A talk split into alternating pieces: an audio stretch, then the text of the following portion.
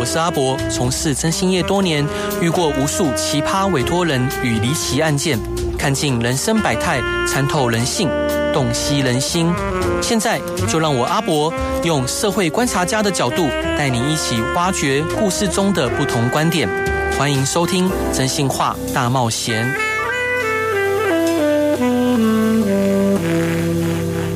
各位亲爱的听众朋友，大家晚上好，欢迎回到飞碟电台，收听由我征信社阿仔主持的《征信话大冒险》。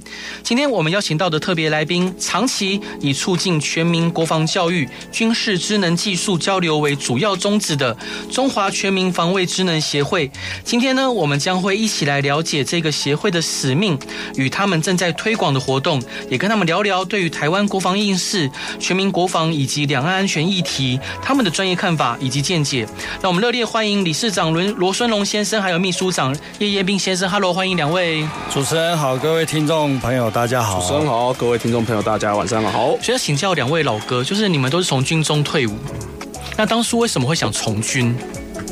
当初我跟叶教官的时代可能比较不一样，因为我们毕竟他是我学弟嘛，那我们大概差了将近二十年。二十年，我们那个时候。一般都是可能家庭比较清贫，或是眷村的子弟的小孩，嗯，哎，会去走向一个从军的之路。因为那时候我们的大学联考的门槛是非常低的，啊，是对。那当然，从军是一个会改变自己做一个阶级跳跃的一个管道跟方式，嗯，所以对于我们这种眷村子弟的小孩，对对。啊，当然就是一个非常很好的一个选项嘛。嗯嗯，对，大概是这样子。是，那叶教官呢？我是军人世家，嗯、外公从这个波迁来台，嗯、那的祖父也是部队士官，父亲也是部队士官，嗯，所以耳濡目染之下，我就对投笔从戎了，预校就读进去了。那想请教两位，就是中华全民防卫智能协会这个团体是在做些什么？可以请各位介绍一下吗？这个协会原本是从事，因为我们一直在做所谓生存游戏这方面的运动，对的推广，对。那其实它成立早在大概十年前就已经成立了，它的前身叫做台湾空气软枪安全协会。嗯，那因为第三届的理监事改选之后，啊，由我来担任这个理事长，所以。为了这个所谓的扩大交流，嗯，呃，也不局限在涉及运动推广。对，那因为我本身以前是学校教官退退下来的，是一直在从事全民国防教育。那将到现在迄今大概将近二十年的时间。嗯嗯。那借由这个协会，那我们就开始重新的组织调整，对，把这些章程啊稍微做改变，就做一些广度还有深化的一些。组织上面还有推广项目的调整，所以正式更名为中华全民防卫智能协会。那在这两年的时间，我们也做了很多的一些推广活动，不管是机关、学校，甚至部队的一些啊军警单位的一些交流，嗯，啊，甚至我们还在民间办了这个大型的这种所谓对抗对抗演训活动，嗯，哎。一直在做从从这方面的从事这方面全民国防啊，比较聚焦在全民国防这方面的推广跟交流。是，我们先来听一首好听的歌，也是我非常喜欢的《中华民国颂》。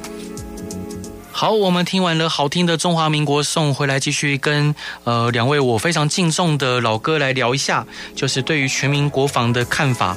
昨天虎口基地好像有发生一件，就是可能大家很关注的事情，可以请罗大哥介绍一下这来龙去脉吗？主持人是指是啊，就是街上对骂还是？对对对，好像有有些人说动线规划的很糟糕，呃，然后活动有问题。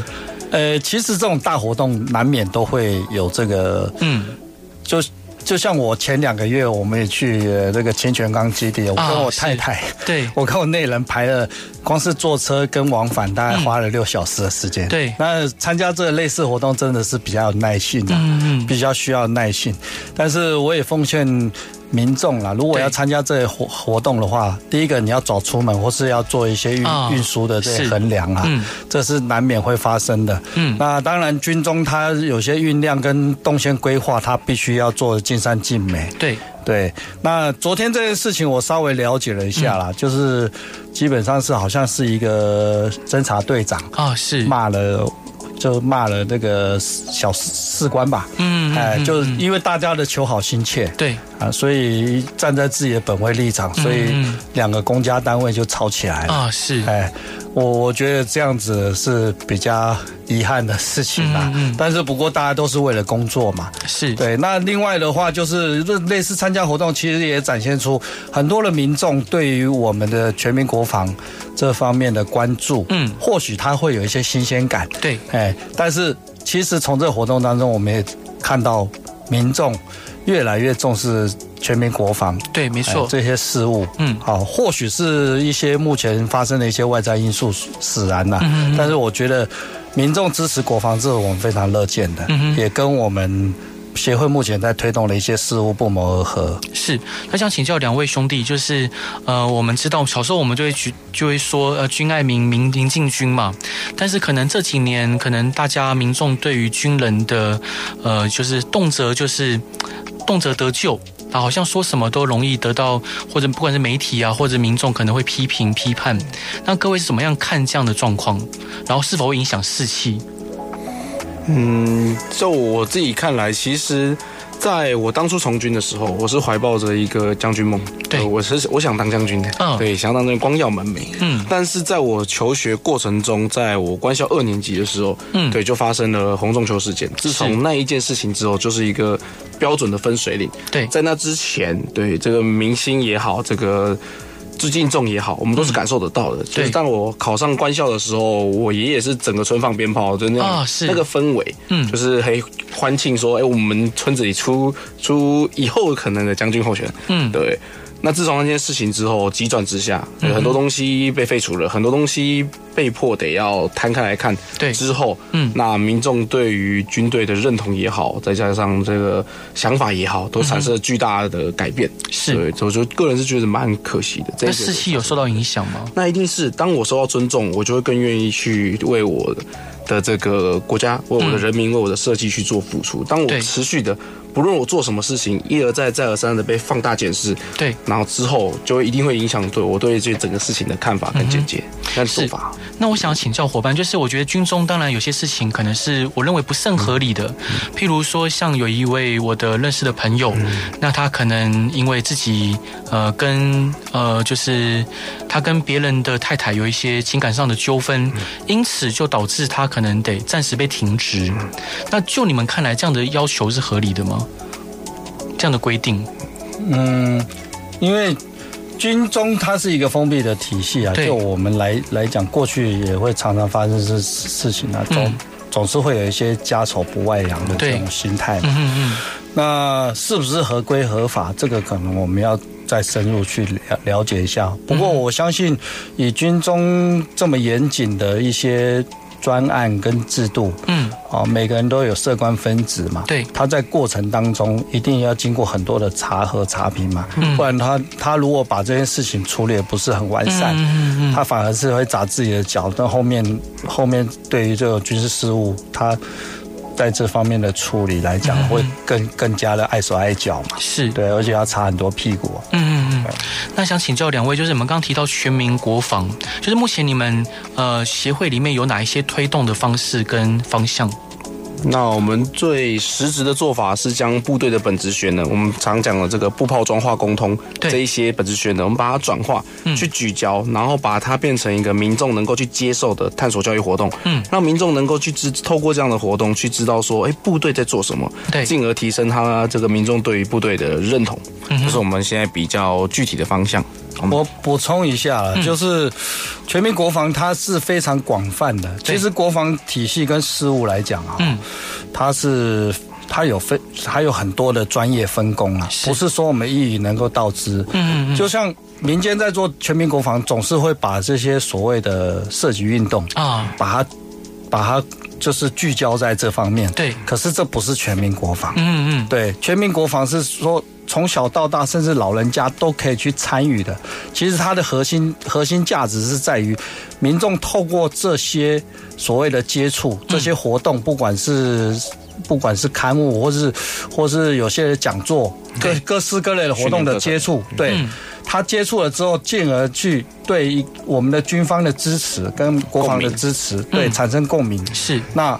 这才是达到它的核心价值是在这边，然后进而去支持国防，而不是说只是监督国防。对，那监督太容易了，但是你要转化成能够支持的话，对，这个就是一个更层层层次的一个核心价值嘛。嗯嗯嗯，是。那想请教，就是有没有办过哪一些具体的活动，呃，是对全民国防是有帮助的？就我看到你们在脸书上有很多很精彩的分享。最近我们在配合，就是左。左创生活园区，嗯，他们有举办一个军容月，哦，他其实他的名字取得非常有意义，就是这个他们这个组织也是非常有热心的一位李大哥，嗯，那我们配合他来去推动的一些事物，对，那我比如说我举个例子，他，嗯。我们共同规划了一个所谓的国防体育竞赛。哦，是。哎，把这些民众可能就是军事事务以外的民众可能会去支持，在战时啊，或是、嗯、或是动员的时候，可能去牵涉到的一些事务，我们把它变成一种体育娱乐项目。是，哦，我们看到哈，就是。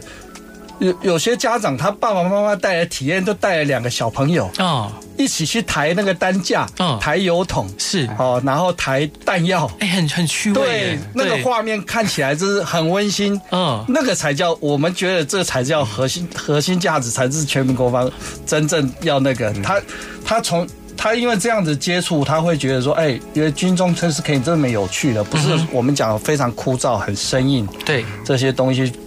进而就是说，以后他面临可能人生抉择，是不是要从军啊？嗯、他会面，他会有一个设到一个门槛。是。那透过这样的活动，反而我们拉近了这彼此的军民之间的距离会拉近很多。是，这是一个核心价值。那另外的话，嗯、我们在专业部分，我们也在像今年的十一月四号、五号啊，对，我们准准备在日月潭办这个第四届的演训活动。嗯嗯。对，透过这些专业的这些东西，我。我因为我过去是老参三嘛，嗯，专门搞作战训练的，对，所以我把这些转化成一种民间型的这种生存游戏对抗活动，对，把这些完全把这个所谓的计划作为，哦，跟参谋组织作业，把它套路在活动当中，玩家他也可以从从中当当中了解到什么叫做动员，什么叫做正中要务，什么叫做作战。还有只管通勤是，现在已经进化到只管通勤叫做 C 五 ISR 啊，对，这是非常专业的东西。嗯，我们也协会也是在推动这些事情。好，我们来听首好听的歌，回来继续跟各位聊吧。Hello，各位亲爱的听众朋友，大家晚上好，欢迎回到飞碟电台，收听由我真心社阿仔主持的《真心话大冒险》。今天邀请到的来宾是我非常敬重的一位老大哥跟好兄弟，是全中华全民防卫智能协会的理事长罗生龙，还有秘书长叶彦斌先生。Hello，欢迎两位。各位听众，大家好！各位听众，大家好！所以想请教，呃，两位呃老哥跟兄弟，想请教，就是目前军舰跟军机，好对岸的，好像绕台的频率跟呃架次都越来越呃都在升高的趋势。那就军中的眼光来看，是怎么看待这样的事情？对于不同的个人也好，各不同的部门也好，不同的这个，因为他的历练，因为他的这个过往经验不同，嗯，对于这件事的看法都会有所异同。像我跟学长的想法，可能就会有一点出入。是对。那当然，以我们这这一代的，跟我跟我同学讨论的时候，嗯，那比较可惜，就我个人觉得比较可惜的一点是，当然大部分的同学是抱持的比较比较比较偏安的态度啊，因为他们。可能因为接触的事物或接触的层级没有，还因为我们现在才同学位列大概少小，对，对，所以他还没有真的到 touch 到最核心的一些资讯，嗯，所以大家的这个角度跟想法是比较觉得说，他这是当然，他渐渐会变成常态，但是不会是这个最后一道这个门槛，嗯，对，他们是这样觉得，觉得嗯是。是的，我在这边补充一下哈，是。就是因为我们不是军。因为我们都退役了，嗯、我也没办法去代表军中说话了。但我反而觉得，我们撇开政治立场不讲，嗯、这种，比如说对岸来自这个压力日日日增啊，其实是项庄舞剑，意在沛公啊。是对。那台湾当然，其实你也知道，在国际的这些角力跟博弈，我们始终是个棋子。是。但是政治人物当然他必须要有些智慧，在这个博弈当中，怎么样去取得最大的公约数跟利益嘛？嗯这才是。国家一定是以利益至上嘛。是对，那民众当然就是想要过过过过好小日子。嗯哼，那想说，我刚刚讲的这个项庄舞剑役在沛空，其实它是对美日，对，因为它必须要突破所谓的第一岛链嘛。对，第一岛链。那对于国军的压力来讲，其实是一种消耗性的行为。嗯嗯嗯，对，只要是说。他在政治上面没有去踩红线红灯的话，我相信中共他不不可能说一个转向，但是给民给予民众的压力，你看其实大家一开始变得很紧张，其实现在是一种疲乏作为。啊，是。已经是麻痹了。可是这个是非常危险的，就我个人认为，嗯，他哪天。一个风向一转，随时这个掉掉头过来都很很那个。那另外就是逐渐的压迫，他也其实也在做一种测试，嗯嗯，就是看你看你这个美美国还有日本方面有什么反应，嗯，反正他他不太关注我们台湾有什么反应的。是是，对。他想请教两位老哥，就是好像经济学人把台湾讲成是现在目前世界上最危险的地方，然后包括可能国外的朋友也会认为台湾好像兵凶战危，但是我们好像岛内的民众好像。像没有这样的感觉，这样的感受，就像老哥您讲的，可能这是很危险的讯号。是，那民众应该有怎么样的防卫意识？呃，在平常的日常生活中要预做准备呢？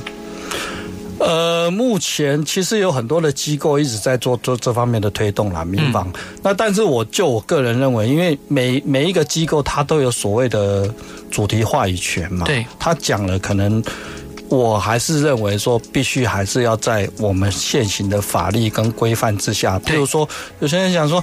之前我们可能是某某某大佬，他在讲说我要捐多少，然后他想神社是不是？他要他要训练三十万个狙击手这些东西，因为整个国防事务它不是只有涉及嘛，我们刚才讲过了，嗯，那再加上这也是也比较不可行的，嗯，其实民众在法律的规范之下，啊，嗯，除非除非是有极少数的，他可能有一些轻兵器的获得，对。获得他可能成立一些有像像二战啊，像比利时、法国，他们都有所谓的游击战组织嘛。对对，那台湾现行的，因为我们这个有没有办法成立这些东西，这个我们都是打很多问号的。是法令规范是说，你在战时动员的时候，你该往哪里拿往哪里嘛。嗯，譬如说我举个例子，就像。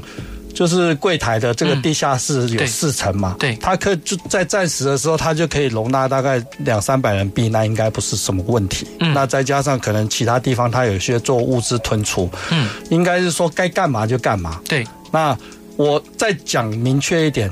譬如说，你家里的这些货车，它上面都有写所谓边管动员嘛。嗯，在战时可能一纸命令，你就要开到某个国小去报道了，对，就变成军方所用的嘛。嗯，对。然后物资的资讯部、交通部、警察单位，他们都有所谓的消防嘛。嗯，对。那觉得最近很遗憾的那个屏东啊，是对，那我们也是对，真的是公部门的一些同仁蛮辛苦的。我的我是讲说，这些比较主要的单位，包含科技部，嗯。每一个在战时，他都有他所谓的动员应该就做的事情。那某些团体机构是说啊，你要怎么避难，方向正确的，但是方法可能是有待商榷。对，你应该你怎么叫人家去跑到山里面或者什么的？对，应该是说 该干嘛干嘛。你县市的地区的这些警局、派出所，他就会引导，甚至宪兵。好，他都会引导到你该去哪里疏散就去哪里疏散。对，然后有些物资征用啊，或就像我们以前过去我当小连长的时候，好，马上迅速三三天啊，在卓兰卓兰国小马上就成立物资收容中心了。对，所有的物资什么东西进来，嗯，民众其实举个例子，最最平常我们最显而易见的最完美，不是说完美最好的动员制度，慈济。嗯，对。大甲妈，对，你沿路走几百公里啊，是完全不用关关心所谓吃睡住的，都有人提供。不补给做的很好，这才是做，这才是所谓的完美这个全民国防的动员嘛。啊，是，这才是正确观念，而不是说你安跑到跑到玉山去，嗯，或是哪里啊？这个是可能是有点有点偏偏偏离了这个主题的。嗯，这我个人认为是这样。是，好，我们来听一首好听的军歌《夜袭》。好，我们继续来聊。想请教两位老哥，就是呃，目前在推动全民国防的过程中，你们觉得最大的阻碍是什么？民间有很多这种热心团体啊，哦、它最重要就是说，呃，其实还是资金嘛，嗯，资源呐，对，哎，还有这个人力上面的这些问题啊，嗯、因为这些所谓的组织，我们讲说讲是全国协会嘛，对，但是其实组织也是蛮松散的，都是一群热心志士的人士，那、嗯、有些人可能也是挂名而已，对。对，那以我们协会目前的运作来讲，嗯，真正在实际运作的，我们不到十人。啊，是，对，对，对，那那这个东西能量就有限了，嗯，那我们平常还是必须要延续下去嘛，对，所以我们必必须还有一些，你你要你要将这些东西。变现才能实现你你的这些的理想，对，也不要说理想啊，就是说我们能够延续这些推广工作啊。对对。那老哥，您在推动的过程中，会不会感受到自爱难行？包括说，嗯，可能不管人力物力有限，那这部分你会希望说大家如何去关注你们的协会呢？呃，自爱难行倒是没有啦，只是说，因为我刚刚也讲到了，就是外在的。环境因素，对，那我们我们能够推动的有限，嗯，哎，那我我们也是站在一个抛砖引玉的立场，是。希望大家能够继续的支持军队跟国防，嗯、甚至我们也跟很多的意见领袖或是年轻人，嗯、就是说。你们不要为了刷存在感，在网络上去发一些贬贬义我们自己军。队的这些东西嘛？是，甚至像我们是陆军官校毕业的，常常有人骂黄埔骂得很凶的，黄埔脑对对，那其实没有那么不堪嘛。我们不会比板种人或者是国外的这个本子学能差。对对，这个我我我相信我们有很多学有专精的。嗯，有些东西会被人家批评的是所谓的负面人心跟官僚体系是而。不是黄埔这个跟所谓的军军方的养成教育的根源，这是没有没有关系的，它有它的历史依据嘛。是，呃，像我昨天有去这个五指山军人公墓去参观，然后当然也瞻仰了很多我敬重的这些先烈们哦，像方方先觉将军，是好何应钦将军，好这这些每一个呃人，可能很多都是黄埔军校出来的，可以请两位介绍一下黄埔精神是什么？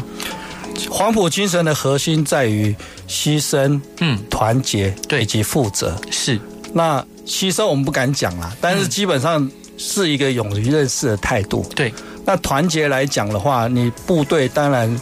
我们作战，我们讲做联合作战嘛。对。那彼此都都要去除掉本位主义。嗯哼。好，那其实最重要的是在第三个核心叫做负责任。负责任。对，做什么事情就是我们反正我们就认为说，人家比如说我们在接业务，或是以前在军中的时候，跟长官拍胸脯下军令状，嗯、我一定保证完成任务。是。对，这个就是一个负责任的态度。嗯、我们现在也用这种负责任，就是在过去的养军中养成教育，在推动我们的推广事务。跟我们一些活动业务的进行，是，就我们觉得是受益匪浅。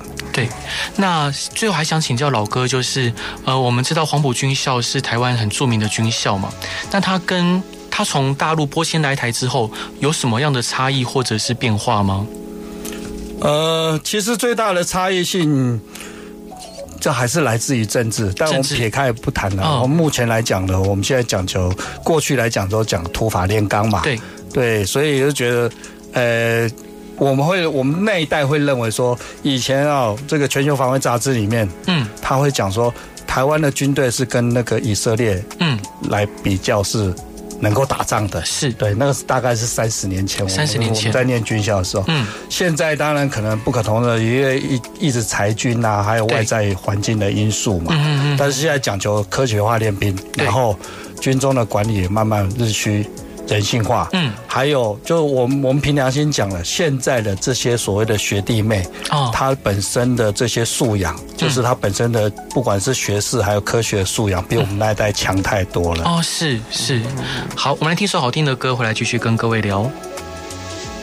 Hello，各位亲爱的听众朋友，大家晚上好，欢迎回到飞碟电台，收听由我征信社阿仔主持的《真心话大冒险》。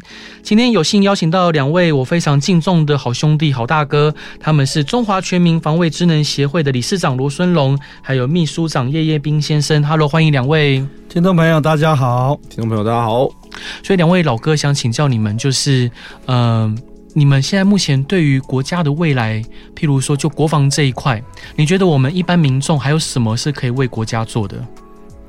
呃，就我我刚才讲了很多的核心价值，就是说，嗯，我还我就是民民心士气，我们一直讲民心士气啊。对，你如果去支持我们的军队，嗯，军队他才会所谓才会从事所谓全新精练嘛。嗯，那军民同心才才会形形塑一个可视战力。对，我们不能靠说啊，老美一定是说他来一个来来多久，嗯嗯嗯，会来帮助我们，需要派多少兵力？啊、我们举很多国外的例子嘛，乌、嗯、克兰他可能。偷偷的，may maybe 吧，可能有偷偷派在指挥机构有派一些技术指导。嗯、对，哦，那现在有很多的，其实美美国对于我们的军队的这个辅助，嗯，也越来越这个强强度也越来越增加。但是我们不能凭借这个东西，就是说我们因为凭借这个东西去抵御外侮。嗯，其实有很多访这个访问啊，我们是觉得蛮失望的。对，他认为说这种。军事作战是属于专业化的东西，好、应该要交给军队。对，其实最重要是民众，你支不支持国防？嗯嗯嗯。我们讲可能说，哎，你在路边捡到一支枪可以那个，但是那个核心价值是对的，但是不一定是合乎法令。嗯、你可以在其他的地方，军事资源可以有很多种。嗯，在战时啊，抬抬商贩，抬抬饭菜。对，哦，帮忙修修修修车，修修水电。嗯，哎。这个做做做巡查，对，好做宣传，嗯，好。那你看，我以前我们在二战时期有很多妇女，她去做、哦、是做这个那个复宣队，对，甚、嗯、甚至去帮战士去缝缝补补衣服，嗯嗯嗯，好，这些东西都是所谓的全民国防的这些范畴嘛，是，这还是一个核心价值，就是希望是说民众还是要多关注、多支持我们的军队跟国防。是，那还是想要请呃罗大哥跟叶兄，就是来讲一下中华全民防卫职能协会。那最近有没有什么活动，或者明年有什么活动，可以让呃对全民国防或对于相关议题有兴趣的朋友可以报名参加的？我们主主轴还是在，就是因为我们我们生存游戏玩家，我们有这个就是民间的这些演训活动啊。当然，我们会举办一些一系列的。嗯不同性质的这些活动是，那就我们平常参加了，我们也欢迎随时报名。就是我呃，我比如说像我们机关学校，呃，有时候他会叫我们，就是委托我们，我们会提出一些专案，嗯，专案之后核准了，那我们就按照这样来举举举行。比如说举个例子，我们在呃过去有很多国小，他请我们做这些专案，可能一个年级，我们就是规划了大概。这个三四项的这个娱乐活动，给他做这一天的这些课程体验。对，哎，这个也是也是一种，就是学校的全民国防的推动。嗯哼，啊，都对，这这个随机性的。那年度活动，我刚刚就讲了，就是我们在日月潭的这个演训活动，也是呃欢迎这个呃有兴趣的玩家或是。呃，有兴趣的民众也是可以报名来参加体验。参加体验，我们做很多的防呆，确保你可以在这个活动中顺利睡醒。啊，毕竟不是专业军人嘛，嗯，对象。嘿，那想请教，就是大家如果有兴趣的话，要在网络上怎么搜寻才能找到你们的相关资讯呢？呃，直接查询我们中华全民防卫智能协会的粉砖私讯我们就可以了。好，我们随时会有人跟您联系。好，中华全民防卫智能协会的粉丝专业是的，就可以联系到两位兄弟了。好。我们先来听一首好听的歌，回来继续跟各位聊。好，我们继续回来跟两位我敬重的好兄弟、好大哥聊。所以想请教老哥，就是协会成立至今，有没有什么好玩的事情可以跟大家分享的？哎，其实好玩的事情，应该是说我们非常享受在我们整个活，嗯、就是推广的过程啊。对，比如说像我们，我们以前都是搞设计活动嘛，嗯，那、啊、后来我们也开始。像叶叶教官，他有拿到相关的这些这些绳索技术证照，我们也开始去上天上山下水。哦，是超帅的。我们把这个溯溪活动，把它结合这种特、嗯、特战的课程，是变成武装溯溪，嗯，对，变一个渗透的过程。那 甚至我们也弄了一些器材，最近也弄了几艘冲锋艇嘛，嗯、那模拟那种陆战队在丛林里面，嗯，哦，舟艇在舟艇在边弄弄就就。弄成像一日特战哦，是。那一种方式。哦、那我们看到我们的我我们的伙伴，嗯，他非常享受这个过程。对，那我们也觉得说，在推广当中，嗯，我们去散播这所谓的正向正能量，正能量，嗯，我们觉得是一种修行。是。是，对，我也是在过程当中是觉得很愉快的事情啊。那、嗯、就像我军中退下来，我觉得我现在在从事的这些是比以前在学校教书啊，或是在部队服务啊，不遑多让，更更有一些，更有一些。是意义对，这更深的一些意义存在。嗯哼，那还是最后想请教两位，就是呃，当然现在很多民众就是分两两部分，一部分可能觉得好像中共就是不会打，然后觉得非常的偏安，然后觉得非常的安逸；但有一部分的人可能会觉得非常的不安，非常的担心害怕，包括呃，就是这两年来就是。呃，移移民国外的人越来越多了啊，包括去国外长期居住的。那当当然，我们可能也收到很多朋友有这样的打算跟规划。可不可以请教两位兄弟，就是呃，对于呃我们目前国家的安全部分，有没有什么样的建议跟你们的见解可以分享给大家的？